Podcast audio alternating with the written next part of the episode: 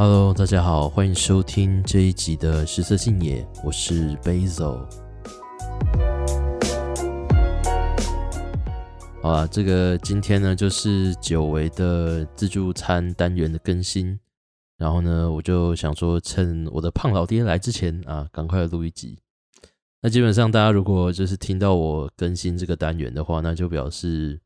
我最近题材难产，或者是我很忙，就只有这两种可能。不过最近题材难产，也不是说我真的没有没有备用的题材，然后可以拿来录，只是我还想不到怎么呈现他们之类之类的。好啦，诶，今天要聊什么好呢？啊，我想起来了，因为最近很多人开始做 podcast 嘛，就不管是谁都想要做 podcast，因为最近这个 podcast 媒媒体曝光度还蛮好的。然后我就想说，那来聊一下我当初为什么想要做 podcast 好了，因为你知道这个问题其实就可能会被听众问，或是有时候会遇到一些呃别的 podcast，然后就被问到这样子。我其实那个时候最早开始接触的东西叫做实况，那时候高中嘛，然后那个时候还很多的实况组，他们都在 Twitch 上面开实况，所以我就在那个上面就知道有一个实况团体叫做 LNG。然后我就从那个时候开始看 LNG，虽然我很少跟台，几乎都是在 YouTube 上面看他们记录档，但我觉得他们的就是整个实况过程非常好笑。然后他们的内容基本上就是在闲聊，有点像那个 H 三那种感觉，就有个 Podcast 节目叫 H 三，我就可能几个人聚在一起，然后就很发散的闲聊这样。然后我到现在都还是觉得 LNG 他们的。他们的实况蛮有趣的，所以大家如果喜欢这样子的东西的话，也可以去就是看看这样的 YouTube 上面应该有很多很多可以看的，因为他们开台也非常久，应该超过五年了吧？对啊，虽然说现在开台的频率不比以前，因为他们现在也有各自的工作忙，但我觉得他们只要有机会聚在一起，那个内容都还是蛮好笑的。呃，反正我那个时候就是高中时候想说开实况，但你你也知道，就是开实况它其实是有点要求的，就硬体上其实有点要求的，所以我高中的时候当然不太可能做这样子的东西。反正后来就呃，时间到了大学之后，然后我大学那一阵子因为因缘际会啊，然后就到一个跟音乐有关的科系，呃，所以我还。有一阵子认真的学一下这些音乐工业的东西，就比如说学乐理啊，然后了解编曲啊，然后了解流行音乐的产业啊，叭叭叭。然后那时候还想说，嗯，搞不好以后有一天可以靠这方面的东西吃饭呢。但后来就是我又没有，因为后来就转走了嘛。然后那个时候我就开始很常看 YouTube 啊，YouTube 也刚好多了，开始多了直播功能。那个时候就有一个人他。开始弄自己的 YouTube 频道，然后开始在 YouTube 上面开直播。哦，那个人叫瓜吉，然后我就是从那个时候开始看看瓜吉的直播，然后觉得瓜吉的直播也是很有趣。然后虽然虽然说跟 LNG 是不一样的方向，但也是很有趣。所以我那个时候想说，嗯，要不要在 YouTube 上面开直播？因为在 YouTube 上面开直播就是可以直接从 YouTube 那边弄嘛，你就不用经过 OBS 那些的，就是就是那样比较麻烦。所以而且因为上大学，然后自己又刚好就是念这些声音工业有关的东西，所以我觉得嗯，搞不好可以来试试看。但后来呢，就也没有继续下去啊。因为我那个时候原本的想法是，好，我就可能可以开一个像比如说很多歌手他们演唱会啊、唱一首歌，然后中间就跟大家聊一下天，然后再继续唱下一首歌，这样子的直播模式。而且确实也有些歌，有一些歌手开始在 IG 上面开那样子的直播，但。我后来就没有继续下去，因为那个对我来说实在有点累，而且因为我是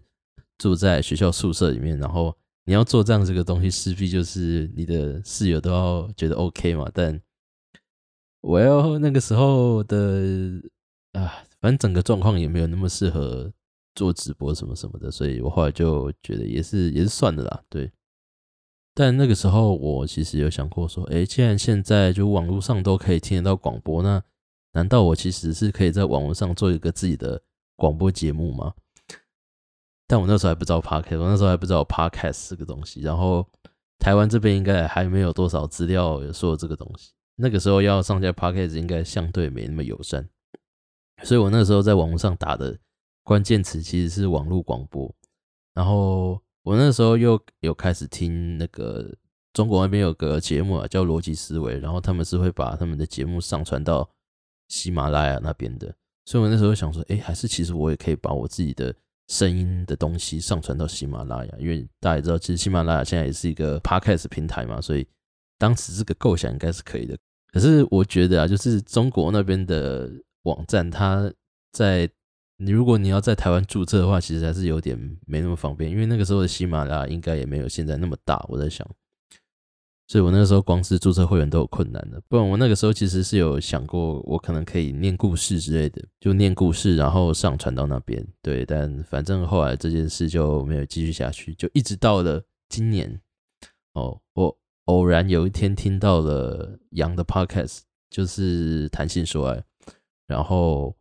我就发现哦，原来有个东西叫 Podcast，然后因为杨他跟呃 First Story 他们很好嘛，所以我就又知道了 First Story，然后哦，知道有 First Story 这个平台，他们让上架 Podcast 这件事情变得很简单。我想说好啊，那我也来做一个自己的 Podcast，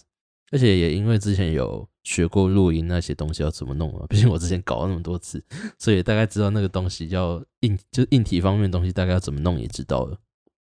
所以我就觉得好啊，那那有什么困难的，对不对？录专辑都录过，录 podcast 算什么？所以我我今年就开始做了，就在自己的小房间里面录音这个样子，然后就也很很开心，谢谢大家大家的支持啊！虽然说虽然说我的收听次数跟其他人比起来可能没有什么，但就还是很感谢大家，让我从零累积到现在的程度这个样子。嗯，刚好就是十集，就 EP ten。对我来说也算是达成一个小目标，因为我当时开始做节目的想法就是，好，我起码要先做个十集。OK，那十集做完，所以我最近在开始调，想说要调整一下自己的节目的样子。因为其实最近其实都是我自己一个人在录嘛，然后我自己一个人在录，如果是那种，我就发现说，哎靠，为什么我聊比较发散的东西，反而就是收听次数比较高这样子？然后 我认真准备的东西，然后结果收听次数有点惨，然后完成率也不怎么样。但我想想也可以理解，因为那个呃，EP 九跟 EP 十，我其实是几乎算是打逐字稿在念的，然后又念的不是很顺，然后所以节目听起来可能就有点奇怪。我自己后来在听的时候也觉得有点怪怪的，对，就跟大家抱歉这样子啊。这以上大概就是为什么我会开始做 Podcast 的故事。话说我昨天在 Dcard 西斯版上面看到一个文章，就其实我我每天都会。呃，也不是每天，但就是尽量的话，我都会去滑迪卡西斯版，就是怪癖了。嗯，就讲好听一点是去上面做社会研究，但我要说实话，就我也是个直男嘛，所以嗯，我在上面看不看到一篇文章，所以就想说还是跟大家就是呼吁一下。呃，这篇文章它是它其实发在心情版上面，然后有被转到西斯那边去，然后它的标题叫做“你的西斯照正在替别人赚钞票”。哦，就其实 Dcard 西斯版啊，呃，它在最近这几年，因为我我看 Dcard 西斯版好多年，它最近这几年就开始呃变得有点像是纯晒图的平台，就当然还是偶尔可以看到一些好好图好文，就是。那些有认真拍过的照片，跟有认真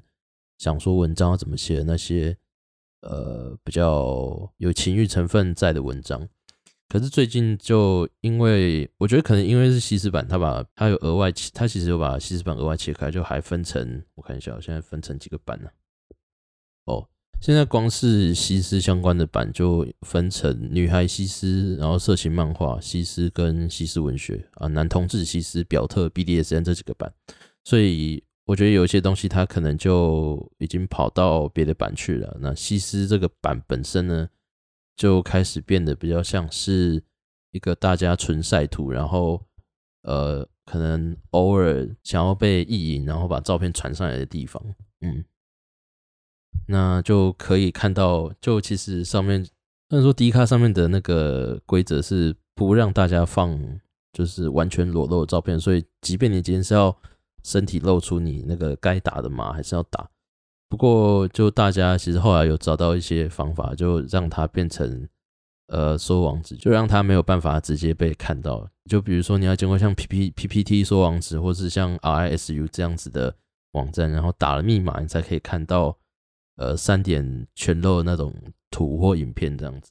那你知道相对相对隔壁不常有图出现的 PTT 的西斯版，就 D 卡西斯版，当然就是你知道有会有一群人很会有一群人很爱看这个样子。但也因为有很多人都把自己的裸照传上去的关系，所以其实应该有人嗅到了商机，然后就靠这个谋取利润。好，简单的说呢，其实西斯版以前它的文章审核是很频繁的，然后就会有一些，比如说好图好文，然后在你还没看到之前，它就被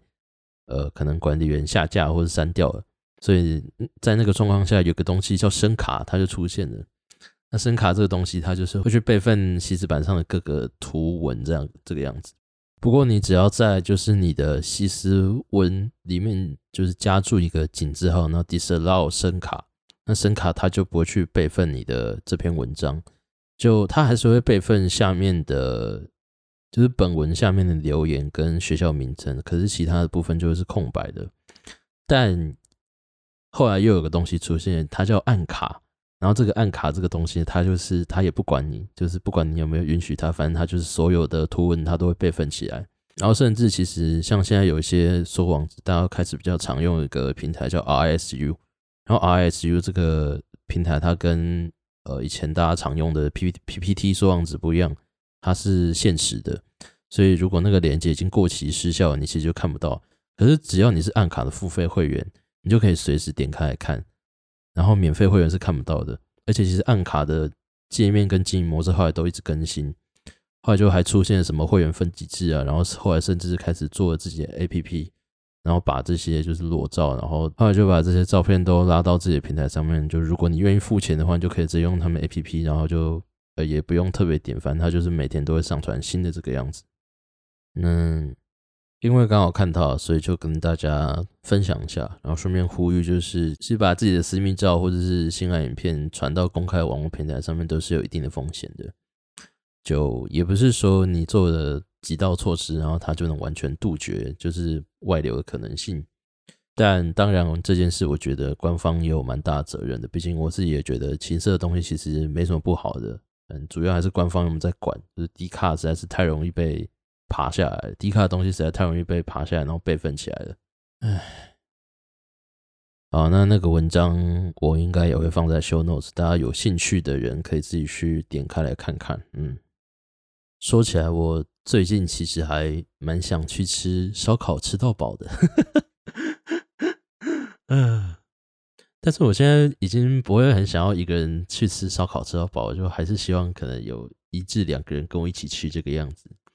呃，所以如果有人也想吃烧烤吃到饱的，可以到 IG 私信我，然后我们就可以揪团这个样子。嗯，之前有几次在跟大家聊说，我一个人去吃吃到饱一些经验嘛。然后我其实现在偶尔还是会一个人去吃那种火锅吃到饱，可是我觉得一个人吃烧烤吃到饱实在是太累了，因为火锅这个东西，你就肉然后菜丢下去啊，你也不用管它，反正它顶多就是被煮的老一点嘛，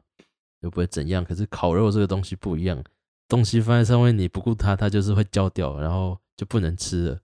然后，所以，所以一个人去吃烧烤吃到饱是件蛮蛮累人的事情，就还是希望可以有个伴儿。而且我后来发现，台北的烧烤吃到饱都好贵的感觉哦，就是在南部还可以找到一些便宜的，但是在北部真的是不太有办法，几乎都会上到某个价位，就有点难过。好了，就是。哎、我刚刚说就是大家可以到 IG 私讯，我是认真的，就是我我真的想要找人去吃烧烤吃到饱这个样子。然后我最近其实有在想节目要做什么嘛，就是虽然有一些备用的题目，可是我还在想要怎么呈现他们。不过因为我我前阵子跟刚好跟午后女子会的书语聊天的时候，就聊到一本书。然后那本书我们一致都认为它翻译的蛮烂的，所以我其实有在想说，嗯，还是我来做一下这本书的读书会呢，因为也蛮多人在做读书会的嘛。然后我就想说，如果做这本书的读书会，可以就让就可以让大家避掉那个很麻烦的翻译，然后我可能也可以就这样借此督促自己看完那本书哦。我还在思考这件事情，就如果之后真的出来的话，大家就会看到跟听到。好，那这集节目差不多就到这边啦。如果你喜欢这集节目的话，不要忘记按下订阅，也欢迎追踪我的脸书跟 IG，或是到我的 First Story 页面留下评论和评分。那心有余力的话，也欢迎抖内。感谢你的收听，我是 Basil，我们下集见，拜拜。